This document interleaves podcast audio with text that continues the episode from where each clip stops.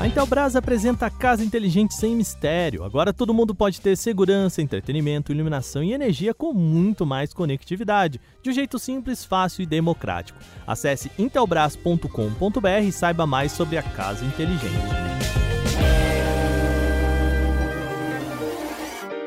Olá, hoje é terça-feira e o Canal Tech News fala sobre novo aplicativo do WhatsApp para desktop, lixo espacial colocando astronautas em risco, novidades da Samsung e muito mais. Eu sou o Wagner Waka, vem comigo para as notícias do dia.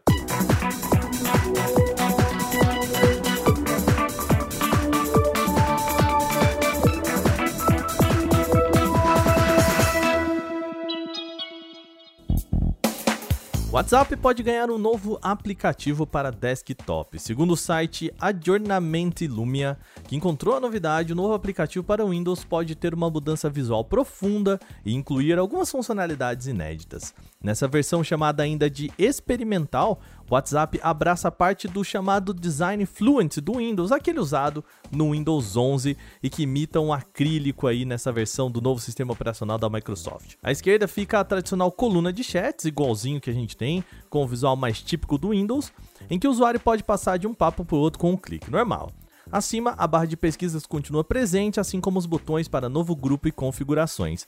Uma mudança já vista por ali é que falta o botão para abrir os status ou aqueles formatos meio que de stories que a gente tem no WhatsApp. Uma das diferenças seria você fazer um desenho com o mouse para enviar para o destinatário.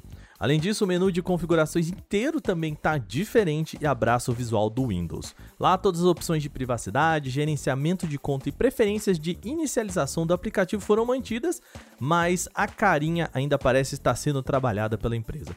Segundo o site WA Beta Info, que reforçou o vazamento, essa versão do mensageiro já teria conexão com múltiplos dispositivos habilitada por padrão. Apesar da descoberta do site, não há estimativa para quando esse novo modelo do WhatsApp pode ser lançado para todos os usuários. Em pleno feriado aqui no Brasil, astronautas lá na Estação Espacial Internacional tiveram que manter a atenção redobrada. Eles precisaram se recolher nas naves Crew Dragon e Soyuz por segurança, sob risco de impacto de detritos de lixo espacial. O motivo é que a Rússia destruiu o seu satélite aposentado Cosmos 1408 ou 1408 em um teste anti-satélite enviando um míssil contra o objeto. A manobra colocou uma nuvem de mais de 1.500 detritos orbitais rastreáveis e mais uma centena de milhares de fragmentos menores em movimento. As passagens de detritos começaram na madrugada da segunda-feira e a estação continuou a se aproximar dos destroços a cada 90 minutos, de acordo com os técnicos que monitoravam a situação. Na tarde desta segunda-feira, o porta-voz do Departamento de Estado dos Estados Unidos, o Ned Price, acusou a Rússia pelo incidente e o país confirmou a missão nesta terça-feira. O Cosmos 1408 estava mantido pouco acima da órbita da Estação Espacial Internacional. Por conta da explosão, os milhares de detritos podem colocar os astronautas em risco com o perigo de impacto da estação. A quantidade de lixo espacial também ameaça futuras missões e até o funcionamento de outros satélites em órbita. Detritos orbitais na altitude da ISS levam anos ou até décadas para serem atraídos pela gravidade da Terra e serem destruídos na queima da atmosfera. Até lá, permanecem rodeando o planeta e, caso cruzem com algum satélite, nave espacial ou a própria estação, como acontece agora, representam sérios riscos. Ou seja, o feito russo acaba gerando um problema de médio a longo prazo, não apenas para as missões em andamento, como também para aquelas que estão por vir. Complicado, hein? A gente segue agora em novas informações sobre o lançamento do Galaxy S21 FE, a versão mais em conta do atual topo de linha da Samsung. O site CoinBRS diz ter acesso a algumas peças promocionais do aparelho lá no Reino Unido, revelando preços e possíveis especificações sobre o produto. Sempre bom lembrar, estamos falando de um vazamento não confirmado pela Samsung, tá bom? No Reino Unido, o dispositivo deve chegar com versão de 8 GB de memória RAM e 128 GB por 776 libras. Isso equivaleria a aproximadamente R$ 5.600 na conversão direta, sem contar impostos. Já o modelo com mais espaço, 8 GB de memória RAM e 256 de armazenamento interno, pode custar 831 libras, o que equivaleria aproximadamente a R$ 6.100. O veículo também diz saber o preço do lançamento europeu do produto fora do Reino Unido. O dispositivo deve chegar com sua versão base a um preço de 920 euros, algo em torno de 5.700 reais, e o modelo mais completo por 985 euros, algo em torno da casa de 6.100 reais. As conversões aqui são todas diretas, sem contar impostos, tá bom? O Galaxy S21 FE é aguardado com chip Snapdragon 888 em poucos países, como Estados Unidos e Coreia do Sul, enquanto o resto do mundo deve conhecer a edição Exynos 2100, o chip próprio desenvolvido pela Samsung.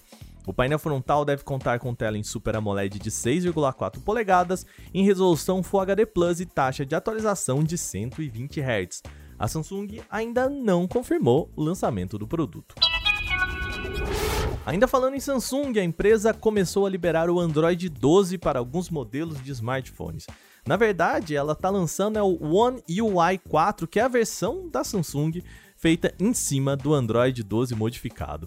A lista inicial de telefones inclui o Galaxy S21 tradicional, S21 Plus e o S21 Ultra, com adição de mais dispositivos nas próximas semanas. Na esteira da chegada, espera-se que os Galaxy S20, os Galaxy A e Note também sejam contemplados em sequência.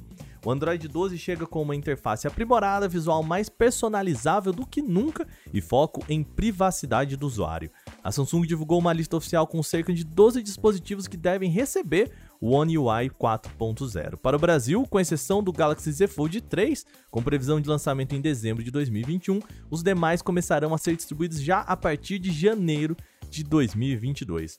Quer a lista completa dos dispositivos que vão receber Android 12? É só entrar lá em canaltech.com.br.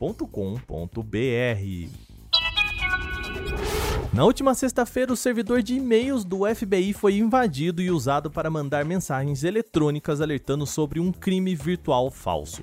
A informação vem do site Spam House, voltado exatamente ao rastreio de campanhas de spams. Segundo a publicação, a mensagem alertava sobre um ataque feito por um vetor de ameaça avançado. O levantamento da Spam House detectou o envio de 100 mil mensagens durante a manhã de sexta, divididas em duas ondas com duas horas de diferença no envio.